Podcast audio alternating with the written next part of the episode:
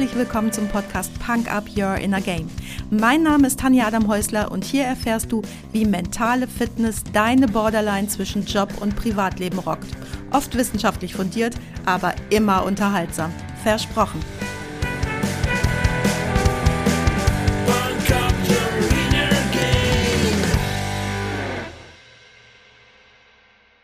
Hallo und herzlich willkommen zum Freitagsquickie. Schön, dass du wieder mit dabei bist, mir deine Zeit schenkst und mich mit in dein Ohr nimmst. Na, hattest du zu Silvester oder zum Jahresbeginn gute Vorsätze gefasst, nur um dann in deine alten Gewohnheiten zurückzufallen? Regelmäßig zu joggen oder Rad zu fahren, vielleicht dich gesünder zu ernähren, mit dem Rauchen aufzuhören oder weniger Alkohol zu trinken. Vielleicht hattest du dir auch vorgenommen, mehr Zeit für die Familie zu haben oder besser auf deine Work-Life-Balance zu achten. Und jetzt ist schon wieder der 19. Januar und du bist nicht gejoggt oder nur zweimal Rad gefahren. Du qualmst schon wieder wie ein Schlot, schraubst dir jeden Abend eine halbe Flasche Rotwein rein. Die Kinder jammern, weil du nie Zeit hast und du selbst pfeifst aus dem letzten Loch. Richtig übel, oder?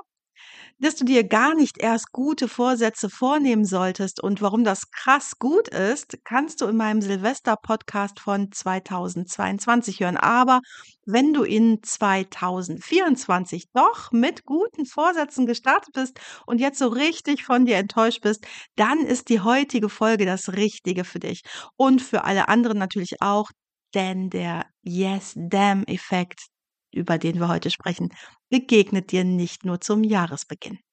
Heute geht's um den Yes-Damn-Effekt. Ich bin tatsächlich in eine kleine Falle getappt, als ich zum ersten Mal vom Yes Damn las, denn in meinem Kopf hörte sich das ungefähr so an. Yes, damn. Also, ja, verdammt nochmal, gut so. Aber das ist hier gar nicht so gemeint. Es ist ein Yes, damn. Also eher ein Ja, verdammt nochmal, so eine Scheiße. Kleines Nebenlearning, deine und meine Erfahrungen prägen uns verdammt stark. Tauch aber jetzt mit mir ein in das faszinierende Phänomen des Yes-Dem-Effekts, einer kognitiven Verzerrung, die deine Entscheidungen beeinflusst und dich oft zu Frustration und Bedauern führt. Aber alles gut, es gibt Hoffnung, denn du erfährst heute auch, wie du diese mentale Hürde überwinden kannst, um bewusste Entscheidungen zu treffen, die dich zu einem erfüllteren Leben führen. Der Yes-Damn-Effekt, was ist das denn überhaupt? Vielleicht kennst du das Gefühl. Nach einer positiven Entscheidung überkommt dich plötzlich die Frustration und die Frage, hätte ich mich besser anders entscheiden sollen? Willkommen. Das ist der Yes-Damn-Effekt. Und der bringt dich dazu, dass du deine guten Entscheidungen bereust, selbst wenn die Ergebnisse objektiv betrachtet positiv sind. Yes, damn spielt immer dann eine Rolle, wenn du Ja zu Dingen sagst, die du später bereust, weil du Nein hättest sagen sollen. Nochmal, unerheblich vom Ergebnis. Beispielsweise hast du dich für eine Konferenz in Übersee angemeldet, die erst in ein paar Monaten stattfindet. Nicht lebensnotwendig, aber interessant. Jetzt hättest du keine Zeit dafür, weil einfach dich alles überrollt, aber du glaubst, das ist ja noch lange hin und bis dahin wirst du die Zeit haben und schon aufbringen. Der Zeitpunkt der Konferenz rückt näher und näher und natürlich bist du immer noch genauso beschäftigt wie heute. Morgen geht's los, der Flug ist gebucht, die Konferenz bezahlt, deine Kontakte wissen alle, dass du auch dort sein wirst und du denkst nur, yes, damn. Schöner Mist. Aber was sind denn die Ursachen dieses irren Verhaltens? Denn du hast doch nicht wirklich geglaubt, dass du mehr Zeit hast, nur weil es ein halbes Jahr später ist, oder? Der Yes-Damn-Effekt ist eine subtile, aber bedeutungsvolle kognitive Verzerrung. Und was ist eine kognitive Verzerrung? Bei der kognitiven Verzerrung neigt dein Gehirn dazu, Informationen auf eine Weise zu interpretieren oder zu verarbeiten, die von der Realität abweichen. Diese Verzerrungen können auf unbewussten Denkmustern beruhen und beeinflussen, wie du Wahrnehmungen, Erinnerungen und Entscheidungen formst. Ich habe lange nach einem guten Titel für den Podcast gesucht. Und als ich dann Punk Up Your Inner Game gefunden habe, war ich ganz froh, denn es ist so enorm wichtig, dein inneres Spiel immer besser und besser zu verstehen zu durchschauen und dadurch selbstbewusster zu steuern. Denn je bewusster du dies tust, desto weniger unterliegst du zum Beispiel eben diesen kognitiven Verzerrungen. Und das finde ich persönlich total erstrebenswert. Bei der Ursache des Yes-Damn-Effekts sind besonders zwei Faktoren maßgeblich. Ich finde ja Lösungen immer wichtiger als Ursachen, aber vielleicht gibt's ja bei dir den ein oder anderen Erwischt-Moment und darum hier die zwei maßgeblichen Faktoren. Selbstüberschätzung und fehlende Flexibilität. Die Neigung zur Selbstüberschätzung tritt immer dann auf, wenn du nach einer positiven Entscheidung dazu neigst, dich selbst zu überschätzen. In diesem Moment glaubst du vielleicht, dass du bereits ein zufriedenstellendes Niveau erreicht hast und so die kommende Aufgabe meistern wirst.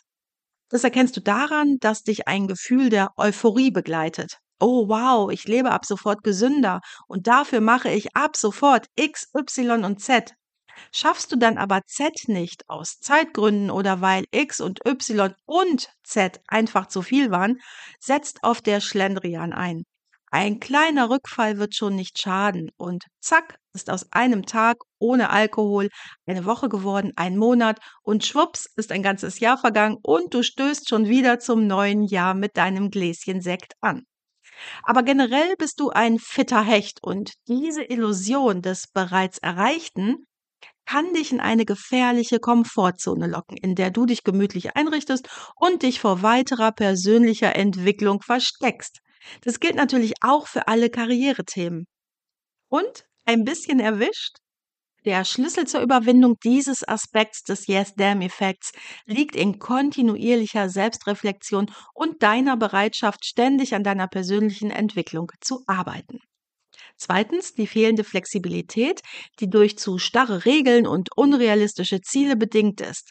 Ganz oft setzt du dir hohe Standards und steckst dir zu ambitionierte Ziele, was an sich positiv ist, denn es gibt auch Situationen, die super duper weit entfernte Leuchtturmziele brauchen, aber meist nicht in deinem zu organisierenden Alltag. Oder sag doch dem Finanzamt mal, das sind doch nur Peanuts. Die Steuererklärung gebe ich das nächste Mal in fünf Jahren ab, denn bis dahin bin ich Milliardär und vorher belaste ich mich mit dem Kleinkram der Steuererklärung nicht mehr. Was braucht ihr heute meine Steuern, wenn ich in fünf Jahren so richtig abliefere? Vorsichtige Schätzung meinerseits wird nicht zu Amüsement führen. Du musst deinen Tagesscheiß auf die Kette kriegen. Punkt. Doch wenn deine Ziele unflexibel und unnachgiebig werden, können sie dich in eine Sackgasse der Entmutigung führen. Stell dir vor, du willst jetzt unbedingt den nächsten Karriereschritt. Dazu fehlt dir ein bestimmtes Sprachniveau in einer Fremdsprache. Hochmotiviert nimmst du dir vor, jeden Tag mehrere Stunden zu lernen, um dein Ziel zu erreichen. Nach einigen Tagen aber merkst du, dass du aufgrund unvorhergesehener Verpflichtungen oder Überforderung diesen Zeitplan einfach nicht realisieren kannst. Sehr, sehr wahrscheinlich wirst du von dir selbst enttäuscht sein und dich vielleicht sogar als Versager fühlen, was dir überhaupt nicht für den nächsten Karriereschritt hilft. Das ist gar nicht cool und vor allem nicht hilfreich. Diese beiden Ursachen verdeutlichen, dass die mentale Falle des Yes-Damn-Effekts in der Selbstwahrnehmung und in der Fähigkeit zur Anpassung verwurzelt ist. Das aber wiederum ist super, weil sich dadurch Strategien gegen den Yes-Dem-Effekt und für bewusste Entscheidungen ergeben. Hier habe ich dir mal sechs davon mitgebracht. Erstens, sag Nein. Manchmal kommt der Punkt, an dem deine Agenda überläuft und du das Gefühl hast, dass du viel zu beschäftigt bist, um eine weitere Aufgabe aufgedrückt zu bekommen. In solchen Momenten darfst, nein, musst du Nein sagen. Ich kann mir das ja kaum vorstellen, aber es ist für viele total schwierig. Erstens zu erkennen, wann es echt zu viel ist und zweitens das dann auch ganz klar zu kommunizieren und dann auch dabei zu bleiben und nicht einzuknicken. Sag nein, das ist ganz, ganz wichtig. Und übrigens nicht erst oder nicht nur, wenn es echt zu viel wird. Du musst nicht zu jedem Scheiß Ja und Amen sagen.